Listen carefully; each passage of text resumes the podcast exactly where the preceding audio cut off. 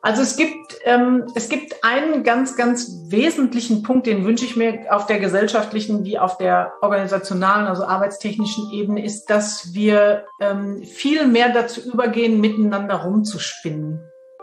Also dass wir uns überhaupt Räume schaffen und uns gestatten, Zukünfte zu skizzieren, mhm. die auch total gaga sein können. Also wo wir einfach, also dass wir anfangen in, in gesponnenem, spinnerten völlig losgelösten über die Zukunft nachzudenken. Ja, liebe Freundinnen und Freunde des gepflegten Idee-Quadrat Podcast ähm, mit dieser Frage äh, über die Zukunft nachzudenken, spinnerte Ideen zu entwickeln und damit ähm, ja Komplexität gestaltbar zu machen, anzunehmen, Komplexität ja vielleicht ähm, ja überhaupt zu denken. Ganz herzlich willkommen im äh, hier in dem Gespräch, was ich führe mit ähm, der lieben Stefanie Borgard, äh, die ich eingeladen habe ähm, auf der einen Seite zu ihrem Buch, was sie äh, aktuell neu veröffentlicht hat, aber da, das ist sozusagen, da findet ihr den Link in den Show Notes, oder wir haben uns eigentlich viel stärker über verschiedenste Aspekte, verschiedenste Themen ähm, unterhalten. Von Dortmund, dem Ruhrgebiet und dem, was man daraus für Organisationen lernen kann über Führung, über die deutsche Ingenieursdenke, die uns vielleicht manchmal an Grenzen führt, bis äh, hin zu natürlich solchen Fragen wie, was ist denn eigentlich Komplexität? Ähm, dazu haben wir uns unterhalten und ja, äh, ich will gar nicht irgendwie viel dazu sagen. Ich fand es ein tolles Gespräch. Ganz herzlichen Dank an der Stelle dafür an dich, Stefanie, und ähm, ja, jetzt euch ganz viel Spaß beim Hören. Genau, die äh, Aufzeichnung läuft schon die ganze Zeit. Schön, äh, dass du da bist. Stefanie Borgert äh, am Mikrofon heute Morgen äh, im Idee-Quadrat äh, Podcast. Liebe Stefanie, stell dich doch einmal ganz kurz vor. Äh, wer bist du? Was machst du? Woher kommst du? Also, ganz kurz, in der, in der Kürze Fragen, der Zeit. diese vielen Fragen mit dem Begriff kurz. Ähm, okay, ich gebe mein Bestes. Also ich Kannst auch lang, also wir, wir, wir haben auch wir, wir haben auch Zeit, also ist auch okay. Ja, ähm, verwurzelt bin ich tatsächlich im Ruhrgebiet. Also bei der Frage, wo kommst du her, ist das, was mir in den Sinn kommt. Ich komme aus dem Pott. Und ähm, ich bin mit Leib und Seele ein, eine Pflanze des Ruhrgebiets, ähm, auch wenn ich schon seit vielen, vielen Jahren in Münster lebe, was nicht besonders weit weg ist, aber definitiv eine andere Kultur. Das wollte ich sagen, ja. Also ich, ich habe ich hab ganz am Anfang, Entschuldigung, wenn ich da schon direkt reingrätsche, ich habe so ein bisschen diese Frage äh, im Kopf gehabt, obwohl ich es eigentlich weiß, Schalke oder Dortmund, ja, und äh, deine Antwort wäre eigentlich klar, ja, oder? Es, ist, es gibt nur eine echte Liebe und das die genau. ist schwarz-gelb. das Wobei war ich ehrlich zugeben muss, ja, ja. Ich, also ich bin gebürtige Dortmunderin, deswegen ist dann okay. ist die Frage äh, beantwortet und ich ähm, muss aber ehrlich sagen, dass mir Schalke tatsächlich leid tut. Also ich finde eine erste Bundesliga ohne Schalke traurig. Das ist schon hart, gell? Also ich meine, ich, ja. ich gucke ja aus so einer aus so einer Freiburger Perspektive äh, drauf. Äh, wir sind ja so ein bisschen irgendwie, bei, also wenn Freiburg absteigt, ist es nicht ganz so dramatisch, weil das machen die immer, die steigen immer mal wieder ab und dann steigen die wieder auf und so. Äh, da freuen wir uns dann auch immer riesig, wenn wir dann wieder aufsteigen. Aber bei Schalke ist schon hart gerade. Ähm, ich wollte dich gar nicht unterbrechen. Ich denke nur, dass halt Münster ja tatsächlich eine andere Kultur als Dortmund ist. Also ich komme ursprünglich aus Olpe, deswegen ist da Dortmund sehr, sehr naheliegend sozusagen. Ähm, aber es ist ja wirklich eine andere Kultur, oder? Äh, ist es? Also äh, fußballtechnisch ist Münster halbiert. Also eine Hälfte ist Schalke, eine Hälfte ist Dortmund.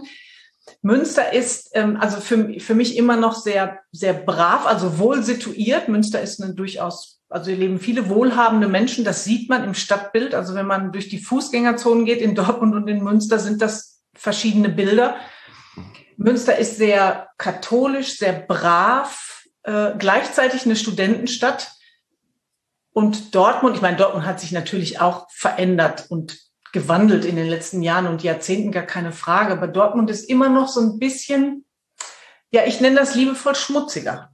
Hm. Und auch direkter, also so ein bisschen rotziger und geradeaus.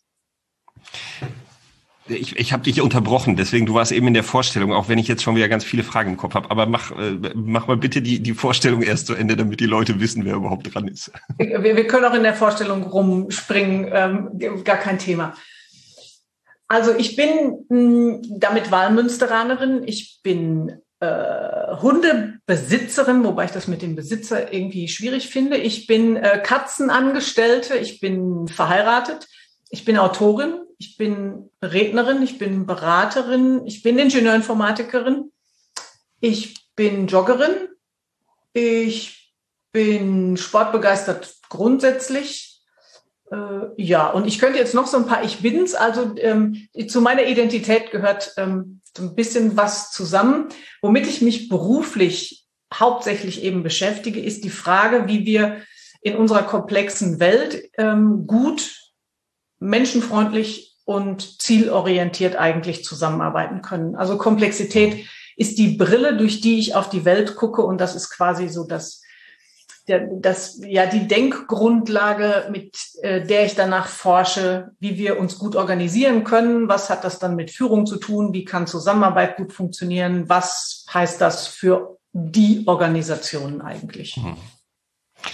Da kommen wir gleich noch auf diese ganzen Punkte. Ich will noch einmal, das war die Frage, die ich gerade im, oder die Fragen, die ich im Kopf hatte, weil du Dortmund und den Wandel angesprochen hast. Das Ruhrgebiet ist ja eine, eine Region, die sich in den letzten Jahren, du hast es gesagt, die letzten Jahrzehnte quasi ähm, stark gewandelt hat. Äh, die reine, äh, also Schwerindustrie sozusagen, Kohle, Bergbau und so weiter und so weiter hinzu und da immer noch im Wandlungsprozess begriffen wahrscheinlich hin zu ja äh, Wissensgesellschaft, Dienstleistung mit allen Schwierigkeiten sozusagen, die damit einhergehen. Gibt es Parallelen zwischen der Transformation von so einer ja, von, von so einem gesellschaftlichen Großraum sozusagen zu der Entwicklung von Organisationen in dem Kontext, weil du gesagt hast, Komplexität und so diese ganzen Aspekte. Siehst du da Verbindungen? Ja, also die gibt es ähm, allemal, weil, also A, glaube ich, dass Organisationen immer auch ein gutes Spiegelbild unserer Gesellschaft sind, ähm, also was auch viel mit Politik zu tun hat.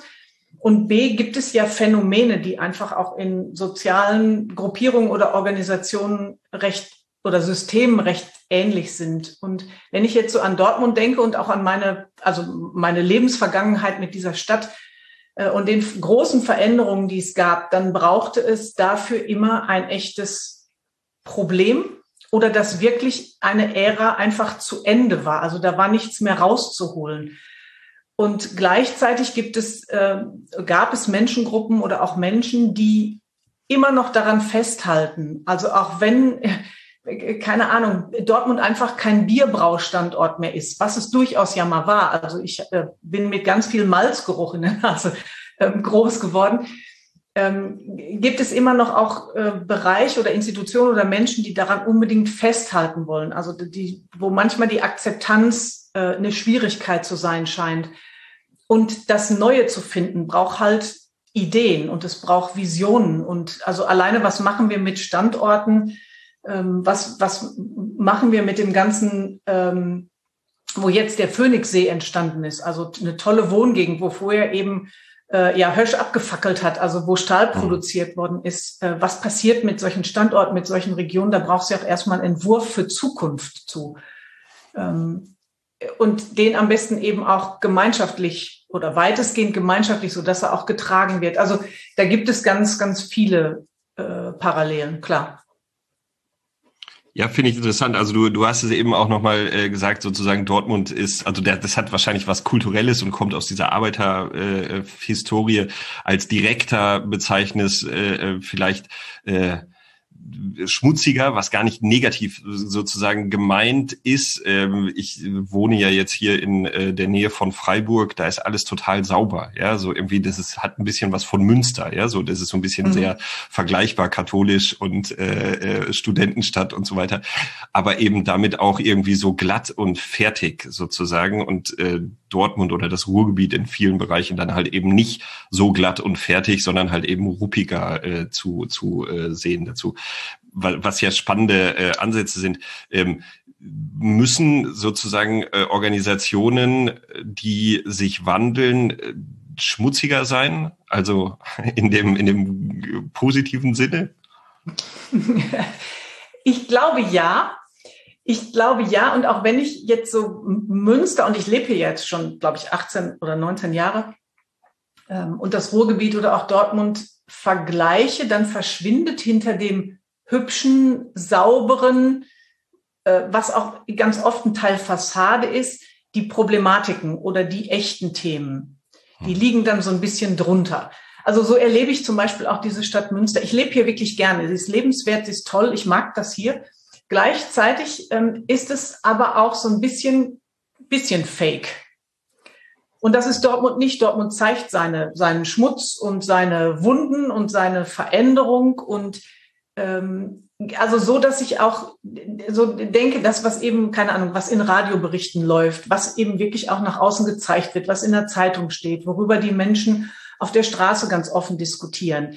Da ist Münster eben sehr, ähm, sehr gewählt und so. Also zum Beispiel in Münster offiziell, also gewünscht offiziell, ähm, gibt es keine Prostitution. Das ist natürlich Quark. Also jeder ja, weiß, wo der schön, Schön für Münster, genau. Ja. Aber wir haben das nicht. So, das wollen wir nicht. Und ähm, es gab dann, äh, das ist jetzt vielleicht so ein Jahr her oder so, gab es mal eine Riesenproblematik bei, mit den Anwohnern an dem Straßenstrich und so Riesentheater. Und dann wurde es öffentlich. Und das war, glaube ich, ein wirklich extrem schmerzhafter Prozess, das zuzulassen ähm, und das besprechbar zu machen. Und da ist, da ist das, das der Ruhrpott ganz anders. Da wird Tacheles geredet und da kommt es auf den Tisch, ob das gerade wehtut oder doof ist oder man eigentlich nicht hingucken will, aber was muttert Mut so. Mhm. Und ich glaube, dass das auch in Organisationen ähm, zum Teil auch vielleicht gelernt ist, antrainiert, über ganz viele Strömungen, die es auch in den letzten Jahren gegeben hat, keine Ahnung, wie wir miteinander reden sollen und wer was eigentlich überhaupt betrachten muss und wer für wen was gar nicht interessant oder relevant zu sein scheint. Ähm, und so haben wir auch ganz viel so ein bisschen abgekapselt oder abgetrennt und ins, ins, im schlimmsten Fall ins Tabu geschickt. Und Tabus sorgen dann eben, also die haben ja ihren Sinn, das ist okay, aber sie sorgen natürlich letzten Endes auch dafür, dass bestimmte Probleme vielleicht nicht gelöst werden, weil sie noch nicht mal mehr im Fokus sind, noch nicht mal mehr in der Sprache sind. Und da glaube ich, darf es gerne mal ein bisschen klarer werden. Hm. Also finde ich total spannend. Äh, Extrembeispiel, was ich da im Kopf habe, ist die katholische Kirche, die äh, quasi ähm, so lange gut funktioniert, wie alles unter Mantel bleibt. Ab dem Zeitpunkt, wo es transparent wird, wo Dinge auftauchen, Extrembeispiel wie der Kindesmissbrauch sozusagen, die mhm. Kommunikation der, der, die, die, die Gesamtinstitution sozusagen. Natürlich ist katholische Kirche ein bisschen größer und global gesehen und so weiter, aber die Kommunikation hier in Deutschland und so weiter katastrophal ist. Also sozusagen mhm. man sofort in, in äh, äh, die, die wirklich großen Schwierigkeiten kommt, was dazu führt, dass die Institutionen, also gar nicht nur die Kirche, sondern ähm, viele Institutionen, die so ähnlich unterwegs sind, ähm, versuchen, ihre Probleme, ihre Tabus, ihre, ihre kritischen Aspekte, die sie haben, nicht nach außen darzustellen. Also sozusagen möglichst intransparent zu bleiben und der Umgang mit Komplexität, da sozusagen den Switch zu machen, braucht aber eine enorme, also eine äh, äh, hohe Transparenz in allen Dingen, eine Ansprechbarkeit, oder? Ist das, also sehe ich das richtig? Äh, ja, absolut. Also der richtige oder der passende Umgang mit Komplexität für mich bedeutet ja auch, ähm, immer zu gucken, was sind zum Beispiel Dinge, die wir im Kollektiv bearbeiten, erarbeiten, entscheiden. Ähm, was sind die Informationen alleine, die alle Menschen in der Organisation brauchen, um ihren Job eigenständig, möglichst autonom und gut überhaupt zu machen. Also haben die Zugriff auf alles, was sie wissen müssen, um selber gute Entscheidungen zu treffen, um wertschöpfend sein zu können. Und ähm, wissen, wissen auch alle genug, um auch zu begreifen, was ihr eigener Anteil am großen Ganzen ist. Also entsteht auch für alle Menschen in diesem Konstrukt ein großes ganzes Bild. Und damit sind wir am Punkt eigentlich der möglichst maximalen Transparenz über alles, was geschäftskritisch, was wichtig, was notwendig ist zu wissen, um's zu, um alles zu verstehen oder möglichst alles zu verstehen, ähm, was um mich herum passiert. Lass uns mal ein Minischritt zurückgehen, also Minischritt vielleicht, um das Verständnis zu vergrößern. Was ist Komplexität? Also äh, du hast zwei äh, oder mehrere Bücher schon geschrieben. Ein Buch heißt äh, Unkompliziert, äh, das liegt hier auf meinem Schreibtisch und das nächste Buch heißt Erfolg ist ein Mannschaftssport. Das ist das ganz aktuelle Buch, äh, ähm, die sich beide mit diesem Thema äh, Komplexität beschäftigen. Du hast es eben gesagt, das ist sicherlich ein wesentlicher Fokus, aus dem du guckst oder eine Brille sozusagen, aus der du, der du schaust. Was ist Komplexität?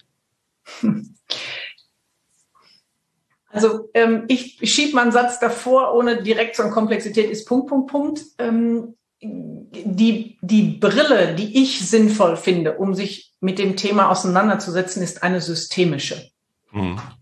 Ähm, das heißt, ich gucke, wie viele andere Menschen auch, auf eine Welt voller Systeme, wenn ich die Welt betrachte. Ähm, und die Systeme, mit denen ich mich beschäftige, also Organisationen, Teams, Abteilungen, Bereiche, sind eben komplexe Systeme, weil sie sehr viele Elemente haben, also aus vielen Elementen bestehen. Das sind natürlich die Menschen, das sind Budgets, das sind die Produkte, die wir herstellen, das sind aber auch immaterielle Dinge, also Motivation oder Sorge oder Begeisterung, also auch das, was ich nicht unbedingt messen kann und anfassen kann. Und das, was es komplex macht, ist, dass diese Elemente sich gegenseitig bewirken. Mhm. Und ähm, wenn man das so als äh, Definition nimmt, also ich finde die ganz praktikabel und ganz, ganz eingängig, dann ist eben auch klar, dass eigentlich jedes soziale System, also wo immer auch Menschen zusammenwirken, egal ob das Arbeit ist oder äh, nicht, dass das komplexe Systeme sind in denen wir agieren und die wir vor uns haben, wenn wir sie betrachten. Und äh, das äh, ist eben eine Sichtweise, also das ist ja nicht ähm, eine Erklärung, wie die Welt ist, sondern es ist eine Möglichkeit, Situationen, Vorgänge, die Welt zu betrachten. Mhm. Und ähm, ich für mich habe eben irgendwann entdeckt, ähm, also ich war ja selber Angestellte und auch Führungskraft viele Jahre in der IT und äh, habe für mich irgendwann mal die Systemtheorien entdeckt und die haben für mich ganz viel aufgeschlossen. Also ich habe viele Dinge geschnallt, von denen ich vorher immer dachte, warum ist das so doof? Warum fühle ich mich damit vielleicht auch unwohl? Warum komme ich da nicht weiter? Also ich gebe mal ein Beispiel. Ich war viele Jahre in einem ähm, IT, also einer Software- und äh, Beratungshaus und habe einen großen Kunden betreut. Und mit dem Kunden zusammen hatte ich oft gute Ideen, was wir denn mal machen könnten. Und mit diesen tollen Ideen bin ich zurück in meine Organisation und habe reingebrüllt, Jungs und Mädels, ich, wir haben super auch Vertriebsmöglichkeiten, wir können hier was machen, tolle Ideen und bin voll vor den Pöhler gerannt. Ähm, weil, nee, das haben wir jetzt, da haben wir keine Ressourcen für, das ähm, können wir dieses Jahr gar nicht wuppen, das steht nicht auf unserem Plan. Das ist aber leicht außerhalb unseres Portfolios. Also es war immer nur, nee, weil, nee, geht nicht, nee, wollen wir nicht. Und das war eben nicht einmal, sondern das ist mir x-mal passiert. Und ich habe ähm, auch ganz oft da gesessen und gedacht, sind denn die Leute eigentlich alle so verbohrt oder wollen die nicht arbeiten oder wollen die nichts reißen oder was stimmt denn mit denen nicht? Und habe da auch ziemlich rumgekämpft. Und ähm, so mit dem, mit dem systemischen Blick ähm, habe ich eben für mich irgendwann auch verstanden, dass ich natürlich, ich, ich komme mit etwas von außen auf ein System, das sich etabliert hat, das so tickt, wie es tickt und störe da ganz fürchterlich. Und das System überlegt sich, wollen wir diese Störung jetzt, wollen wir nicht? Nee, wir wollen ja so bleiben, wie wir sind. Und wir haben auch gar kein Problem, dass das lösen würde. Das wäre alles toll und schön, aber pff, das juckt uns eigentlich gar nicht. Und ähm, das waren für mich Erkenntnisse aus der Beschäftigung mit den Systemtheorien, die so meine eigene Erfahrung ja nachträglich ein bisschen anders beleuchtet hat und für mich auch einiges erklärt hat. Und das ähm, äh, hat mich selber an Erkenntnissen so begeistert, dass ich dann eben gedacht habe, okay, ich ähm, steige da mal tief ein. Äh, und dann kam die Idee mit dem ersten Buch und seitdem schreibe ich eben Bücher über Komplexität aus verschiedensten Blickwinkeln und versuche das in die Welt zu tragen. Hm. Ähm, ich hänge gerade äh, in meinem Kopf an dem Gedanken, ich komme ja aus einer komplett anderen Perspektive raus. Ja, also ich habe soziale Arbeit studiert. In der sozialen Arbeit äh, ist äh, systemisches Denken, systemisches Handeln grundlegend angelegt. Also wenn wir, also da, man vom ersten Semester an quasi wird vermittelt, äh, du bist nicht derjenige, der das beispielsweise Familiensystem steuert oder kausal beeinflusst. Also weil ich mit dem Jugendlichen Beratungsgespräche führe, wird der zehn Jahre später Rechtsanwalt. Das ist nicht sozusagen, ja, irgendwie, also diese Verbindung ist nicht mal eben herzustellen. Ich habe in der mhm. stationären Jugendhilfe gearbeitet, äh, äh, beispielsweise Drogenabhängige, äh, kriminelle Jugendliche und so weiter und so weiter. Ähm, wo klar war, ich kann Impulse in diese Systeme geben, ich kann die Systeme stören, dadurch werden die sich bewegen in irgendeine Richtung, gegebenenfalls äh, idealerweise mit verschiedenen Hypothesen hinterlegt in die Richtung, die ich mir dann auch noch vorstelle. Ja, also äh, in eine gute Richtung, gegebenenfalls auch eine völlig, völlig andere, ohne das beeinflussen zu können. Ähm, und wir wissen das in der, in unserer Branche, also in diesem Sozialsektor, von der Kita, also es gibt den blöden Spruch, von der Wiege bis zur Bahre, also von der Kita bis zum Altenpflegeheim, ja, der so, sozusagen, dass wir immer mit, mit, mit, mit der, mit der, mit der Komplexität konfrontiert sind in allen Bereichen. Also in einer, in einer Kindergartengruppe kann ich genauso wenig, die kann ich genauso wenig steuern, sondern die kann ich halt ja lenken in gewisser Art und Weise, in den, indem ich Impulse reingebe und so weiter. Und trotzdem bauen wir auch in sozialen, in unserem sozialen Sektor unsere Organisationen klassisch in Anführungsstrichen formal hierarchisch. Also ja, mit Führungskräften und äh, Hierarchien und es gibt einen Vorstand und so weiter und so weiter. Warum glaubst du oder oder hast du eine Idee dazu, warum das so sein könnte, obwohl das ist der der Hintergedanken, obwohl wir es eigentlich besser wissen müssten? Hm.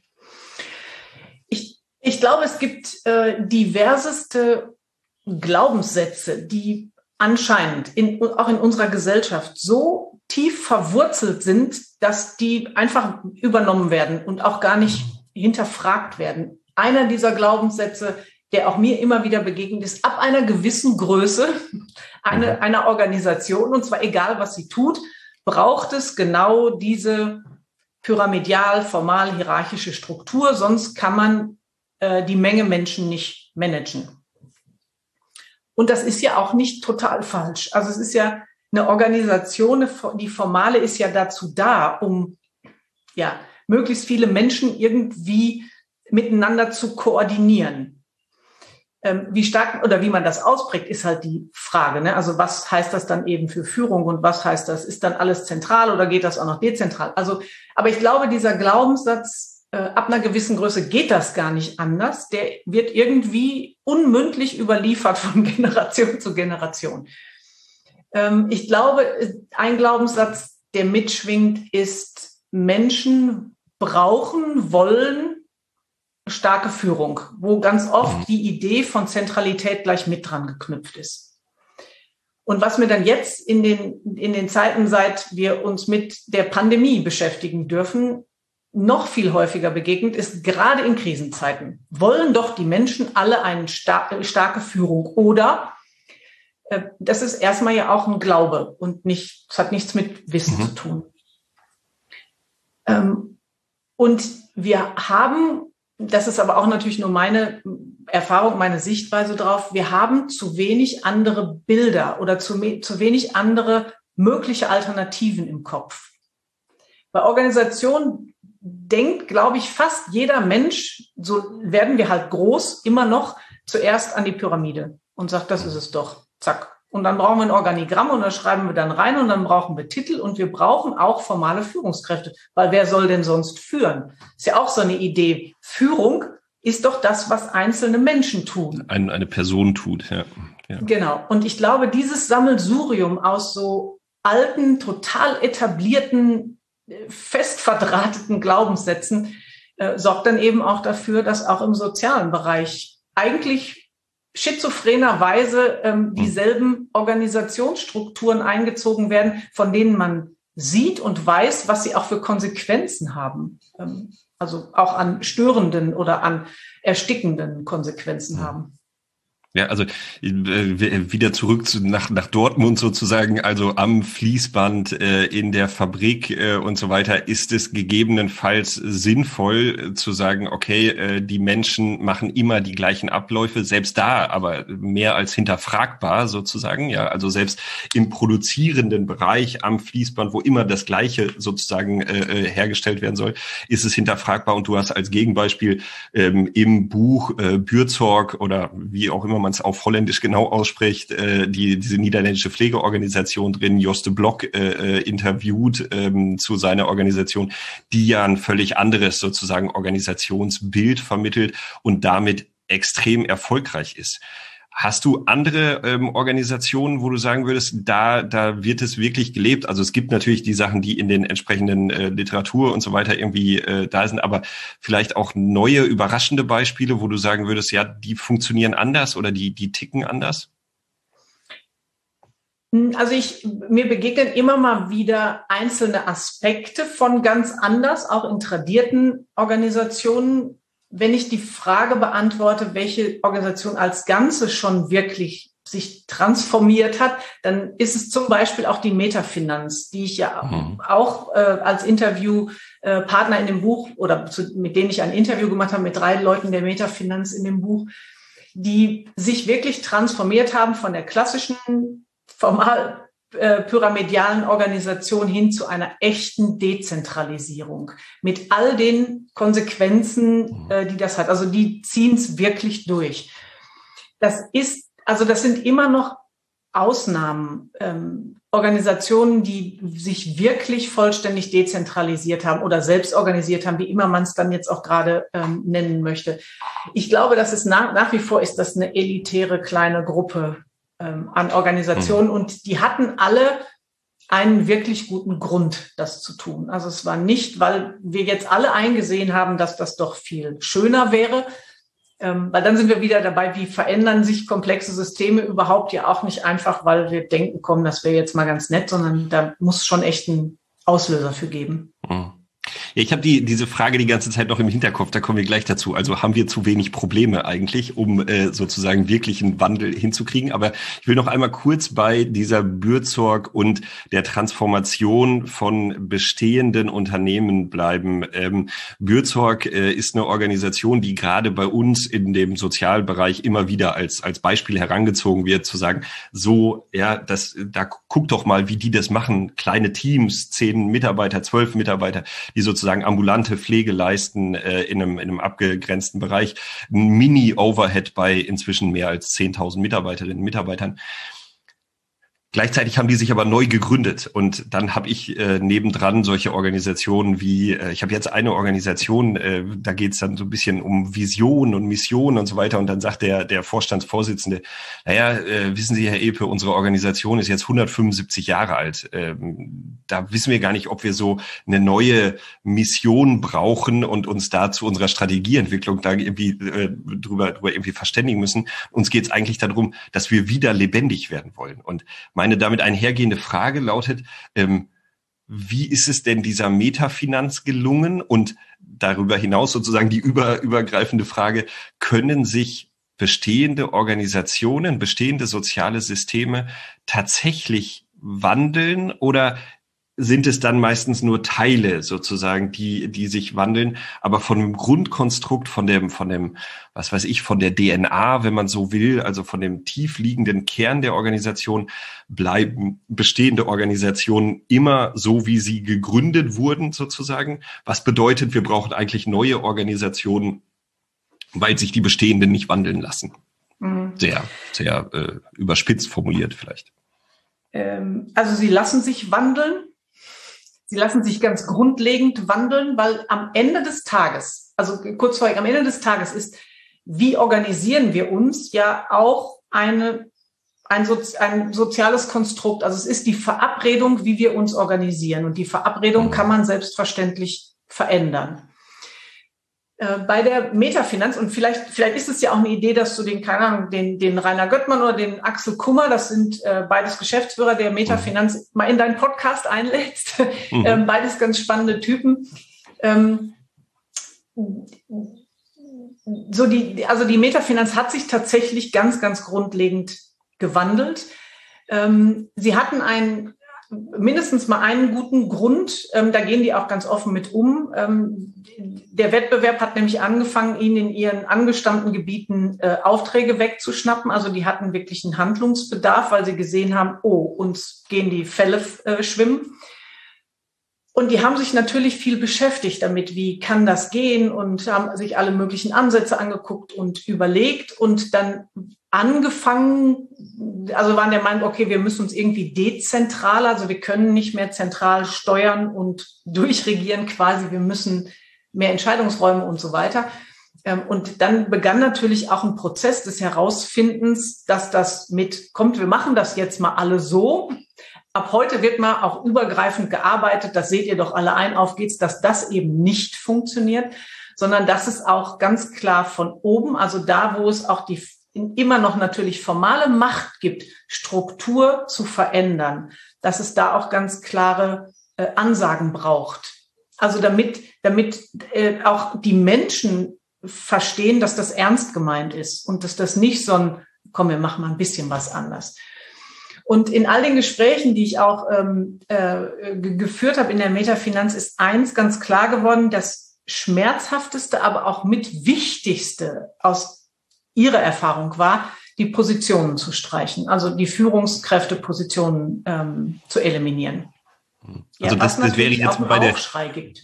Ja, meine, meine, meine Frage gewesen. Ich, ich habe das immer wieder, ja, also, also in, in Vorträgen, aber auch in, in Beratungssettings, äh, ähm, wo dann gesagt wird, also von irgendeiner Führungskraft kommt es meistens, ja, ey, hört da mal genau hin, der will eigentlich unsere Stellen streichen. Ja, also von dieser Logik, die da dahinter steht. Also tatsächlich an diesen schmerzhaften Prozess rangehen.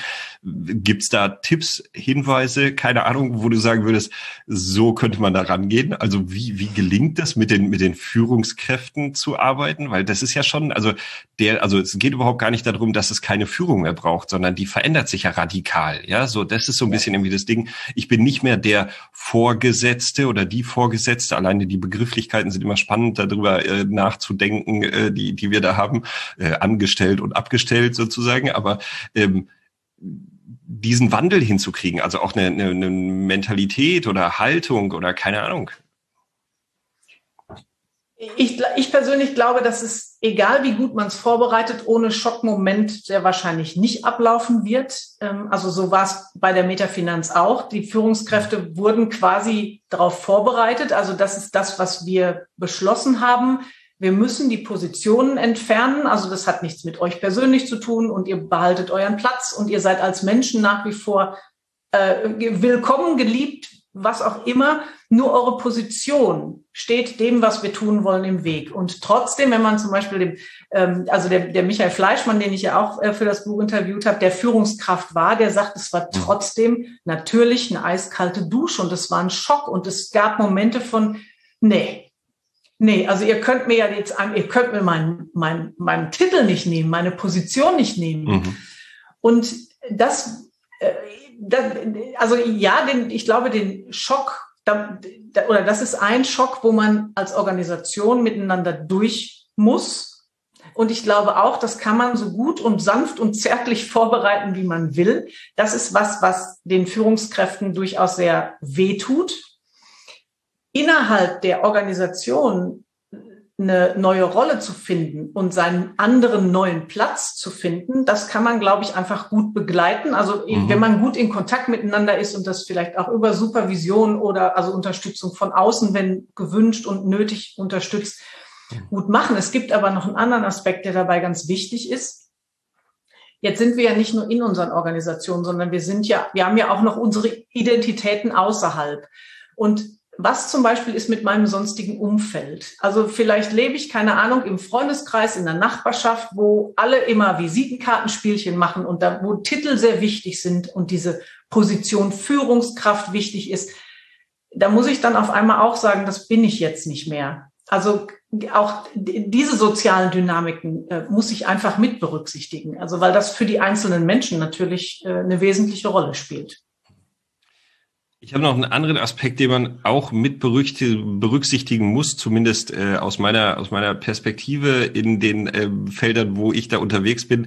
Es gibt beispielsweise die Caritas Arbeitsvertragsrichtlinien. Ja, das ist äh, sozusagen ein ein äh, Monsterwerk äh, an äh, arbeitsrechtlichen Rahmenbedingungen, die einzuhalten sind, äh, wer welche Vergütungsstufe hat, wer welche Erfahrungsstufe hat, wann man was darf, wann man nichts darf, wie genau das sozusagen durchdekliniert ist und das für in dem Fall, das gleiche gibt es bei anderen Wohlfahrtsverbänden genauso. Äh, es gibt natürlich tarifliche äh, Sachen, die im, im kommunalen oder öffentlichen Bereich, also TVÖD und so weiter, äh, geregelt sind wo man davon sozusagen nicht so einfach wegkommt. Also ähm, weil, weil das fixiert ist in diesen rechtlichen Rahmenbedingungen. Und dann die, die Fragestellung, ja, da kann, also selbst wenn wir anders arbeiten würden, wäre immer noch, äh, ich stelle das bei meiner eigenen Arbeit an der, an der, an der Hochschule fest, ähm, selbst wenn ich versuche sozusagen auf Augenhöhe zu gehen, ist jedem klar, dass ich zwei äh, Vergütungsstufen höher eingruppiert bin als jemand anderes. Der verdient einfach mal sechs, sieben, 800, 900, vielleicht 1000 Euro weniger als ich sozusagen. Und wir, und der hat, und es gibt gar keine andere Möglichkeit als, also, es ist rechtlich nicht okay, sozusagen alle auf eine Ebene sozusagen dabei zu, zu heben und so weiter. Also wie, wie würdest du damit umgehen? Also mit solchen, ja, da, da kommt dann Betriebsrat, Mitarbeitervertretung, also so diese ganzen klassisch traditionellen Rahmenbedingungen, die wir in Organisationen haben, die auf der einen Seite ihren, ihren, ihre guten Aspekte haben, ohne Zweifel, ja, also Mitarbeiterschutz sozusagen, die ja irgendwie sinnvoll sind.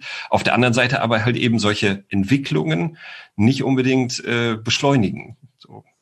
Nicht unbedingt beschleunigen, nicht unbedingt leichter machen, gar keine genau. Frage. Genau.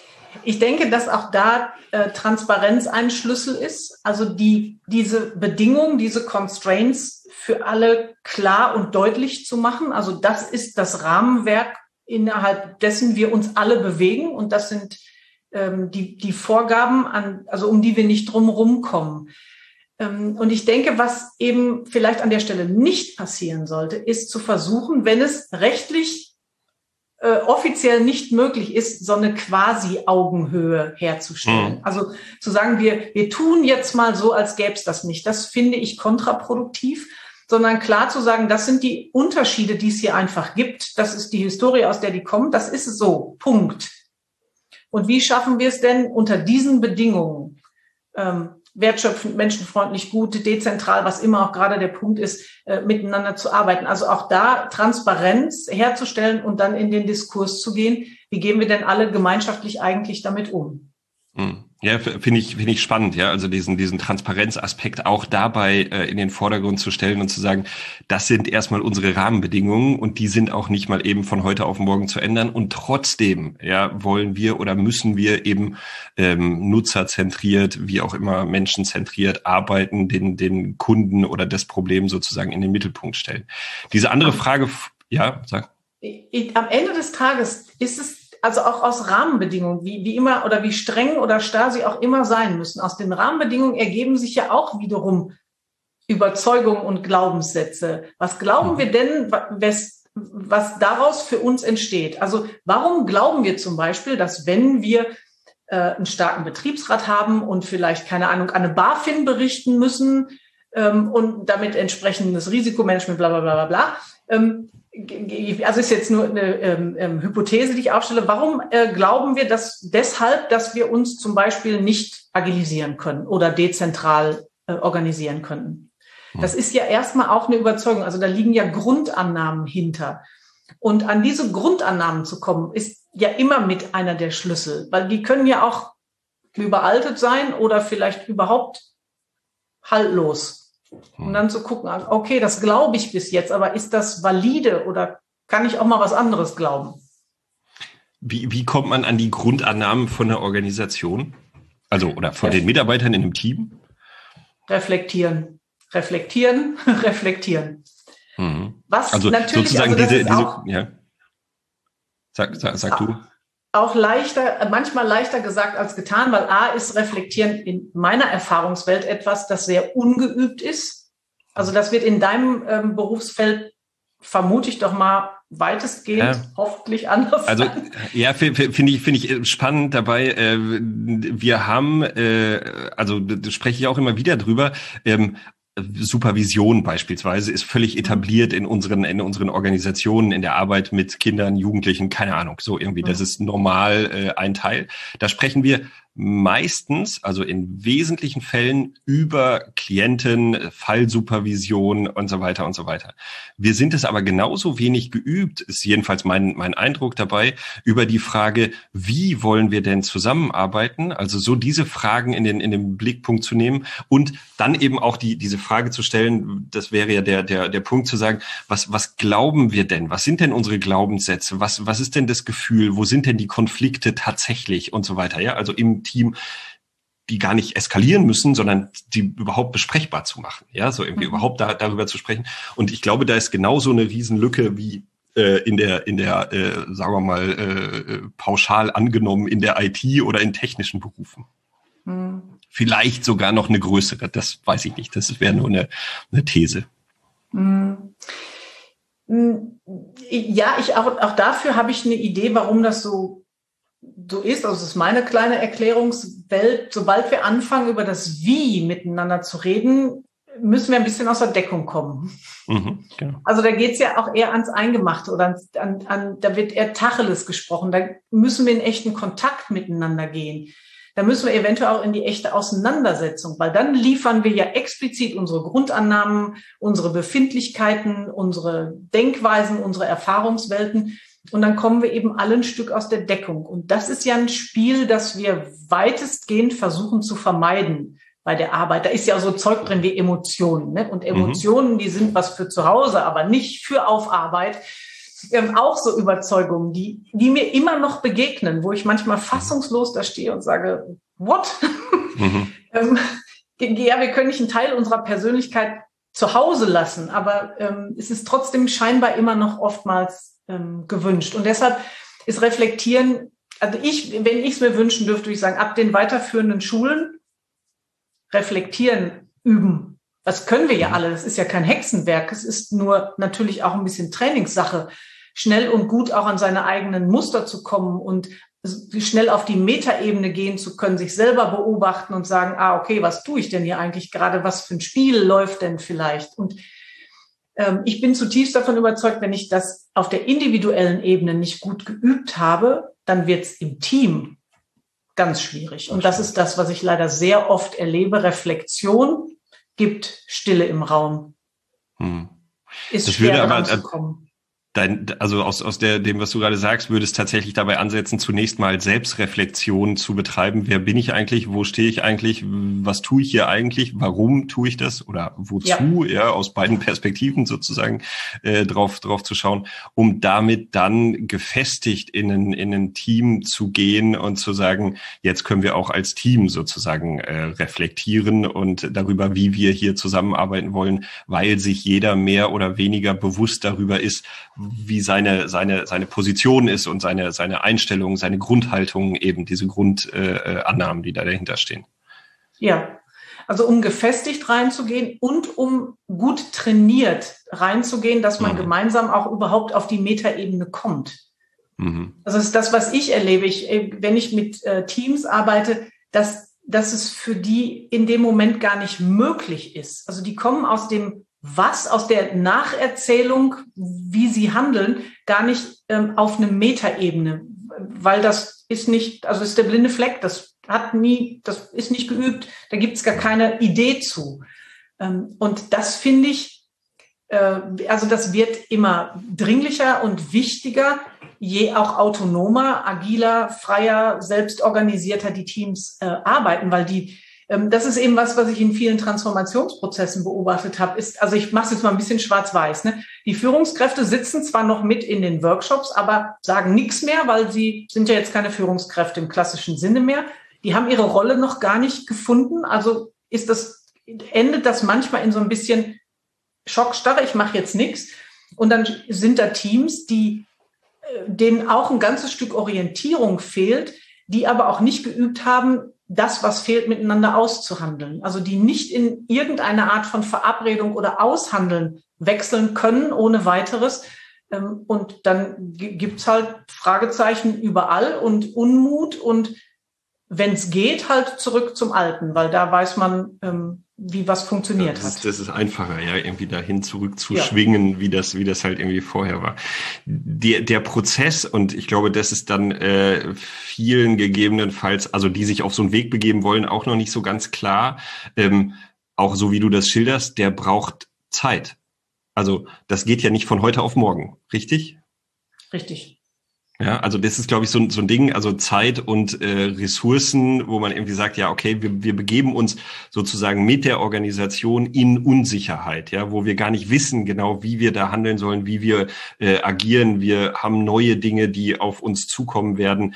Ähm, ja, mit, mit diesen ganzen äh, äh ja, neuen Reflexionswegen, die wir gehen, mit der Frage, welche Grundhaltung haben wir nochmal, also zu diesem Punkt, den wir ganz eben am, am Anfang hatten, äh, wir, wir sprechen jetzt eine Dreiviertelstunde, das ist dann vielleicht so ein bisschen irgendwie der, der Weg in, in Richtung äh, Ausstieg, äh, wobei da noch ganz viele Fragestellungen dahinter sind. Ich gehe ja einen Veränderungsweg als Individuum oder als Team als Organisation, als soziales System sozusagen, das hast du eben gesagt, wenn es einen Anlass dazu gibt, also wenn es ein Problem, wenn es eine, eine wirkliche Notwendigkeit sozusagen dazu gibt. Jetzt stelle ich mir bei vielen Organisationen, auch die, die ich in meinem äh, äh Kontext äh, habe, auf diese Frage, das ist schön, wenn, wenn ihr mich anfragt sozusagen, was ist denn eigentlich euer Problem? Ja, also sozusagen, warum wollt ihr denn das machen? So, das ist, also ich habe jetzt eine, eine äh, Hochschule auch gehabt, die, die mich angefragt hat, den habe ich das einfach zurückgegeben. Also schöne Idee sozusagen, was ihr da habt, warum denn eigentlich? Und das war jetzt vor drei Monaten und seitdem haben sie sich auch nicht mehr gemeldet. Aber ähm, haben wir zu wenig Probleme, um den Wandel sozusagen zu bewerkstelligen, weil der, der Großteil der Organisationen tickt ja noch, sagen wir mal in Anführungsstrichen, sehr traditionell. Ähm, ja, also auf der einen Seite glaube ich, dass viele Dinge, die ich vielleicht dann als Problem oder als zukünftiges sehen könnte, nicht auf dem Radar ist. Mhm. In der klassischen Denke und in der, also auch wenn man drinsteckt im System, ist ja auch mal ein Unterschied, ob ich drinstecke oder ob mhm. ich von außen fröhlich aus der Adlerperspektive drauf gucke. Ne? Das ist ja nun mal auch ein Unterschied. Ich, ich glaube auch, dass die meisten Unternehmen einfach kein allzu großes Problem haben. Also solange irgendwie die Umsätze halbwegs stimmen, ihnen die Mitarbeiter nicht scharenweise weglaufen, ähm, keine Ahnung, sie nicht gerade vom Wettbewerb mit einem unfriendly Takeover übernommen werden oder irgendwas wirklich ähm, existenziell bedrohliches passiert, was auch der gesamten quasi der Organisation als Problem klar ist, äh, wird schwierig. Also es kann ja durchaus sein, dass, dass den Geschäftsführenden ähm, irgendein Problem, das sie vielleicht auch in, in die Zukunft antizipieren können, völlig klar ist. Aber wenn das nicht das Narrativ der Organisation ist, dann wird es einfach schwierig, weil die Organisation hat kein Problem.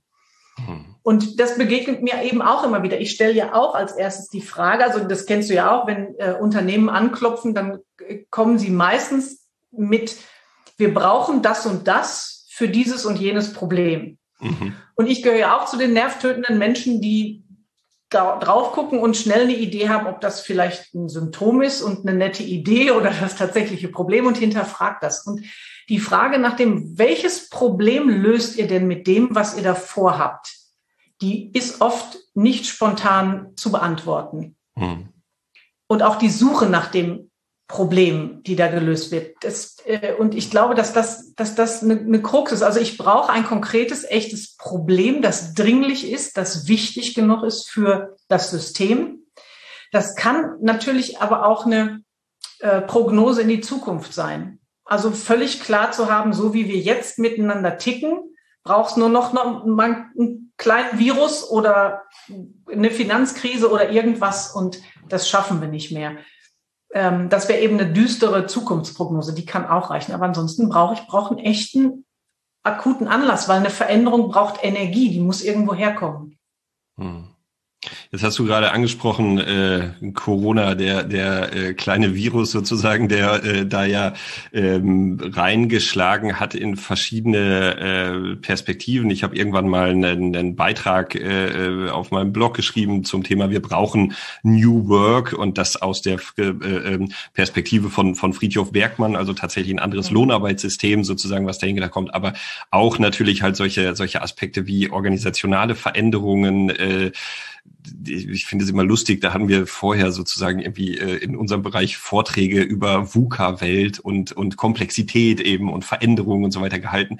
Und jetzt sozusagen das mehr äh, als, als greifbar zu haben in jeder Hinsicht, ja, kurze Zyklen, Planung, die nicht mehr funktioniert und so weiter. Also ganz viele ähm, Aspekte, die da mit reinlaufen.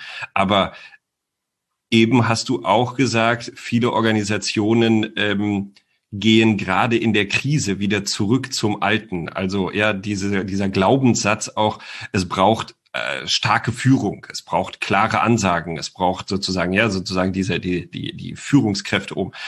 Schätzt du die aktuelle Zeit als Chance ein, sich weiterzuentwickeln oder ist es eher der Rückschritt und äh, wir sind sozusagen, äh, ja, keine Ahnung, Jahre zurückgeworfen? Das ist eine gute Frage. Hm, ich, ich, ich mag so gar nicht die Prognose des Rückschritts formulieren, weil die will ich natürlich nicht. Ähm, ich fürchte im Moment, wir lernen nicht viel daraus. Mhm. Was ich schon mal damit begründen kann, dass ganz viele Unternehmen, also ich schere sie natürlich nicht über einen Kamm, aber ich differenziere jetzt nicht jeden Satz aus, sonst äh, ja. kommen wir nämlich nicht zum Ende schwierig. des Podcasts. Ja, genau. dass ganz viele Unternehmen schreien in der Zeit, in der die Komplexität uns ja ins Gesicht springt, nach, wir wollen jetzt Planung haben, wir brauchen Zusagen, wir wollen genau wissen, wie es ab übermorgen weitergeht. Also ist die Forderung nach dem Alten, nach Sicherheit, Planbarkeit ähm, ist ziemlich laut, was natürlich auch eine Wechselwirkung auch durchaus mit dem, wie die Politik sich verhält, was als erstes passiert. Also wir sagen euch zu von Unterstützung X und alles bleibt gut und ähm, das, Brutto, äh, das Bruttoinlandsprodukt wird wachsen und alles wird, äh, alles bleibt gut. Hm, das, was ich in vielen Unternehmen wahrnehme, ist wirklich die Idee von, ach, Krise, äh, Führung zentral und äh, diktatorisch was für ein Krisenmoment, also wenn man nur die Situation betrachtet, ja mhm. totalen Sinn macht. Also in einer echten Krise und für mich ist eine Krise genau der Moment, an dem es eine Entscheidung braucht. Also wo sich etwas zuspitzt und wir entscheiden müssen, gehen wir rechts rum oder links rum. Da braucht es gerne einen Diktator oder einen charismatischen Menschen an der Spitze, der sagt, so machen wir es. Aber eine Krise ist ein Moment. Und wir stecken ja nicht seit mehr als einem Jahr in einer Krise. Also wir gehen mit einer Pandemie um, ja, aber wir haben nicht permanente zugespitzte Entscheidungsmomente. Deshalb äh, finde ich den Begriff, also eine Dauerkrise, aus meinem, das ist nur meine Definition, aus meiner äh, Perspektive gibt es nicht, sondern wir sind mitten in der Komplexität und ähm, könnten das nutzen, darüber nachzudenken, was uns dieses Virus jetzt eigentlich gerade nochmal aufs Butterbrot geschmiert hat. Und ähm, könnten echte Konsequenzen daraus ableiten für die Zukunft. Und die sind eben mehr als zu überlegen, ob wir jetzt weiter Homeoffice-Laptops äh, anschaffen oder ob wir die Kantine wieder aufmachen. So. Also es ist dann auch ordentlich runtertrivialisiert auf so Kleinigkeiten, fürchte ich. Ja, also ich, ich finde es find's, äh, wirklich interessant, ohne, ohne eine Antwort auch zu haben. Ja, also ich, ich habe noch, also natürlich nicht, wo, woher sollte man die Antwort irgendwie nehmen, aber ähm, sich sozusagen die gesellschaftsgestaltenden Systeme anzuschauen, eben Politiksystem hast du eben genannt, äh, das Bildungssystem, wo irgendwie so die Rahmenbedingungen gesetzt werden, wo wirklich beängstigend sozusagen auf die Kompliziertheit sozusagen oder auf die, die, die äh, kausalen Zusammenhänge gesetzt wird und nicht das Komplexe sozusagen in den, in den Blick genommen wird und versucht wird, Komplexität zu gestalten, sondern halt wirklich kausale Zusammenhänge wieder zu beleben. Die, die Schule, die äh, in den Ferien zusätzliche Lernangebote bereitstellt, damit der Stoff nachgeholt wird oder die Politiker, die sich quasi, ja, also das ist ja so ein, so ein, so ein Bild auch im Kopf, ja, als ob man das oben reinschütten könnte und wirklich so ein mhm. Nürnberger Trichter äh, äh, ähnlich. Und die, die Politik, die quasi in kurzen Zyklen vierjährig ohne eine wirklich langfristige Vision sozusagen auf ihre eigenen Machtspielchen äh, ähm, rekurriert bei, bei äh, ganz, ganz vielen Aspekten. Und danach dann entsprechend auch Gesellschaft funktioniert und, und alle eben danach rufen, wieder zurück äh, zum Normalen sozusagen zu kommen. Und das finde ich schon auch ein bisschen ja, beängstigend vielleicht. Das finde ich auch. Und was ich immer stark beobachte, was ich total spannend finde, ist auch die Sprache, die benutzt wird. Also auch in der öffentlichen. Es geht immer noch darum, wir kriegen das Virus in den Griff. Mhm. Ähm, wir kriegen die Situation in den Griff. Dann fragen wir nach der Ursache. Also dann steht bei mir in der Tageszeitung steht sowas wie ähm, die Fledermaus war's. Ja, dann stehen da so Überschriften, wie ansteckend sind Kinder. Also das ist vielleicht im, im Einzelaspekt nicht dramatisch, aber äh, das schafft ja eben, wie gesagt, Wahrheiten. Also es schafft ja auch Denkmodelle im Kopf. Und ähm, da schaffen wir es auch äh, gerade über die, die Politik, ja auch einfach in den, also in den kurzen Kausalketten zu bleiben und in den kurzen Ursache-Wirkungsverdratungen der Trivialisierung, der Schuldzuschreibung und dessen, was uns auch einfach nicht hilft in dem Moment. Also statt auch visionär ähm, in die Zukunft zu gucken oder einfach mal rumzuspinnen oder neue Wege zu gehen oder oder oder. Ja, stattdessen gibt's dann irgendwie, keine Ahnung, Hilfsfonds, die bei ganz vielen nicht ankommen, also wo ganz viele ganz rausfallen, so wie ich zum Beispiel. Mhm. Und es geht darum, das möglichst gut zu reglementieren, damit damit kein Schindluder getrieben wird. Also auch da wird nichts, wird nichts geöffnet. Ähm, ich, ich, frage mich dann ganz schnell, wie ist denn so mit Vertrauen, auch Vertrauen in die Bürger, Vertrauen in die Unternehmen, denen es jetzt gerade nicht gut geht. Also da gibt so ganz viel, äh, was darauf hindeutet, dass wir das mit der Komplexität immer noch nicht so richtig angehen. Ich habe also äh, jetzt dann wirklich in Richtung Ende ja, äh, vor oder diese diese Woche auch vor ein paar Tagen äh, Podcast mit Markus Feld Grüße äh, an an dieser Stelle äh, gehabt äh, und er gesagt hat, dass das ein kulturelles Problem ist in Deutschland. Also dass es sozusagen ein, ein, ein deutsches Problem ist, wo wir sozusagen als als Blockwarte agieren und äh, diese die ähm, ja eben auf auf diese schnellen Lösungen sozusagen oder diese diese diese äh, äh trivialen ähm, Wege sozusagen eher trainiert sind und er das äh, in den kulturellen Zusammenhang gestellt hat. Siehst du das mhm. auch? Also fand ich fand ich eine interessante Perspektive. Wir Deutschen äh, ticken so, ja, also so in der in der Logik. Also ich ja, ich kann das ein bisschen nachvollziehen. Ich glaube schon diese deutsche Ingenieursdenke, mhm. äh, dass die ein Teil mh, mm, Basis für die Denkmodelle ist und ich was ich mich ähm, auch in, im Zusammenhang mit der Corona-Krise immer mal gefragt habe, ist, welches welches Bild von Gesellschaft haben wir eigentlich? Also ich habe, ich, ich arbeite ja auch in Unternehmen mit den Metaphern. Also was, welches Bild habt ihr von mhm. von euch ähm, in eurer Organisation? Und manchmal fürchte ich, dass wir so grundsätzlich auch auf uns als Gesellschaft als eine Maschine gucken. Also, also selbst dieses Bild überträgt sich sozusagen, genau. Mhm, ja. ja, und da, da müssen doch nur die Rädchen ineinander greifen. Wenn die gut geölt sind, dann läuft doch das große Ganze. Und das ist natürlich ähm, äh, reduktionistisches Denken par excellence, wenn ich so dieses Maschinenbild da drauflege. Und deswegen, ich kann den, ich kann den Gedanken gut nachvollziehen und ähm, ich ja, ich, aber ich kann es nicht wirklich gut vergleichen mit anderen äh, Kulturen. Da stecke ich nicht mhm. tief genug. Ja, ja, genau. Also das wäre dann so die, die Frage, wie, wie reagieren andere äh, Kulturen da drauf oder gibt es da tatsächlich irgendwie Unterschiede?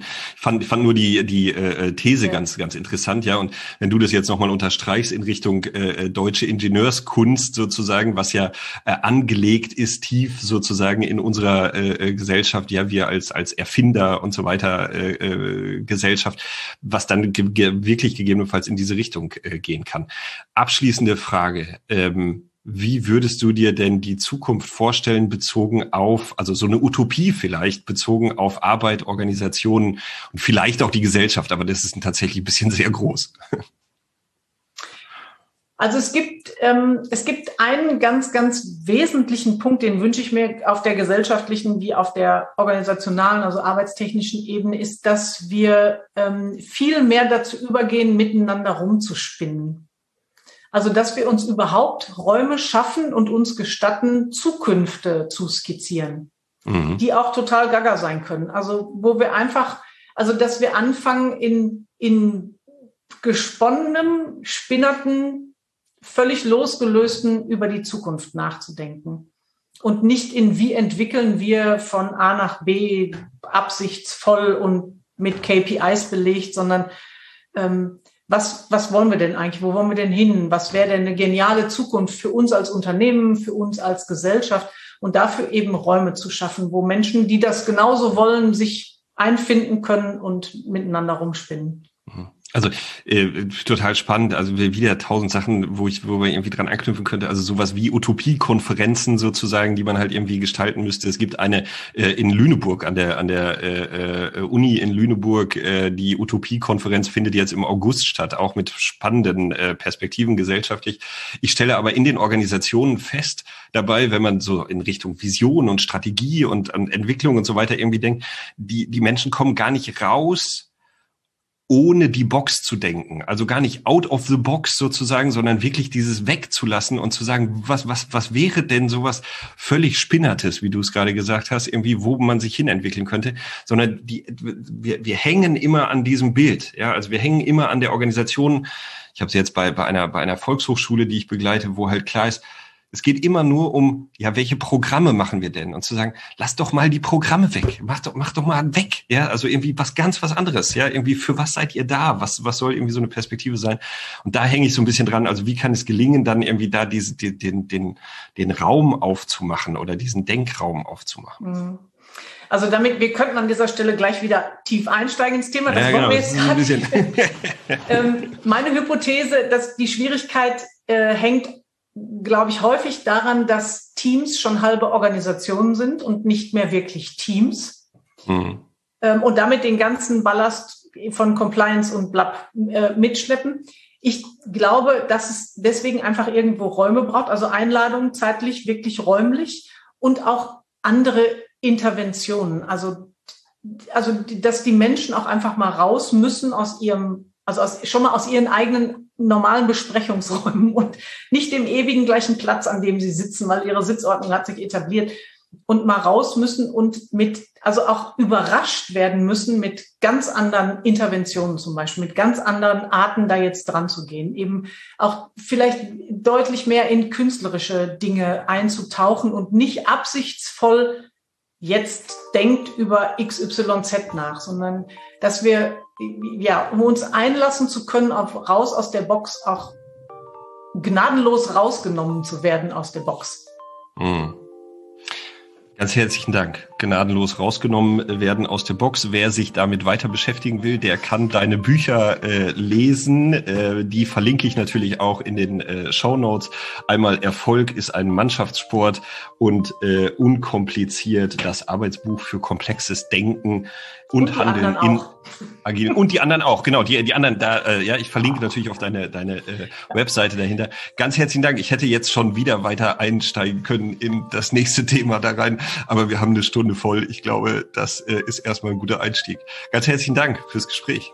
Ich danke dir.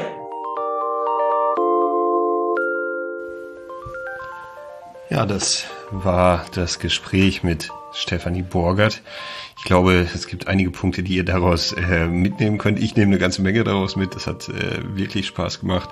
Ähm, ich will auch gar nicht jetzt hier irgendwie noch lange äh, rumreden, nur vielleicht ganz kurz die äh, auf die Show Notes verweisen. Da findet ihr natürlich die Links zu ihren Büchern, äh, zu ihrer Webseite von Stefanie. Deswegen an der Stelle nochmal ganz herzlichen Dank dir und ganz herzlichen Dank euch fürs Zuhören. Wenn euch der Podcast gefallen hat, dann äh, gerne auch eine kurze Bewertung, weiß nicht, bei Apple Podcast Podcasts äh, dalassen, dann rankt der Podcast höher, wie sich das in der aktuellen Zeit so äh, ähm, nennt und dadurch können ihn dann mehrere Leute finden, noch mehr Leute finden, als ihn sowieso schon hören. Ähm, und äh, falls ihr Bock habt, könnt ihr noch zwei, drei Euro dalassen äh, zum Support. Äh, dazu findet ihr wie immer den PayPal-Link ähm, in den Show Notes auch. Jetzt wünsche ich euch eine gute Zeit, einen schönen Tag. Es ist noch sonnig draußen und äh, ja, vielleicht geht ihr eine Runde Fahrrad fahren oder sowas. Ähm, genau. Bis dahin, macht's gut. Ciao, ciao.